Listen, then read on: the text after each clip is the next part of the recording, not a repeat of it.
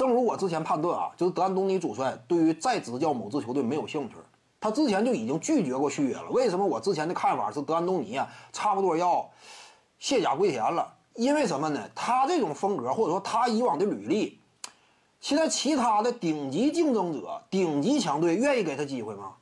其一就是这种岗位本身不多，联盟当中啊，现阶段拥有顶级竞争力的这个队伍本身就有限。帅位一旦出现变动呢，他们的首选目标通常也是就那种有一定成功履历的。但是德安东尼呢，他的成功履历不十足，因此顶级强队就算出现了一到两个帅位空缺，也不见得机会最终是他的。那一旦说德安东尼啊，在顶级强队捞不着机会，以他的个性，以他目前的。追求你这个德安东尼啊，他真说我就是靠想挣钱的话啊，在这个岗位上我多混多混几年，对不对？捞个退休金呢，攒的丰厚点以后一旦说离开岗位呢，我，对不对？有足够的花花销，真说冲着这目的他就留队了。为什么这个德安东尼没留队呢？仅仅挣钱，这就说明什么？满足不了德安东尼。因为某支球队有一定的续约意向嘛，但是德帅主动说我不续约，之前已经表态我不想提前续约，这说明什么？现阶段的德安东尼，他的目标绝不仅仅是挣钱，在这个岗位上我继续多混几年没有意义，已经接近七十了。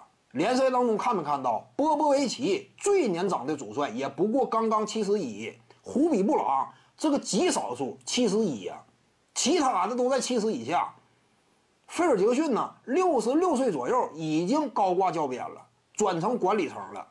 帕特莱利呀，其他的一干人等啊，基本上都是这样，很少有七十以上再继续干的。目前给德安东尼的时间也就是一到两年，哪怕他的争冠欲望再怎么强烈，因为人的寿命是有限的。说白了，你能，你不能是说什么能跑能跳吧，你就是能动弹、能享受生活的年纪。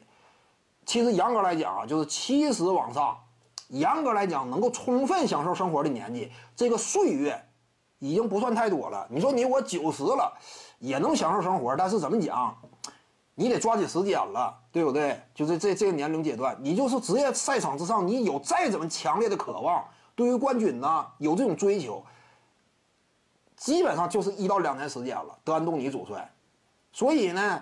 这一到两年时间，他肯定是冲着冠军去。这种有争冠想象力的，他才愿意执教；没有这个想象力的，他都不会再出山了，基本上要归隐了。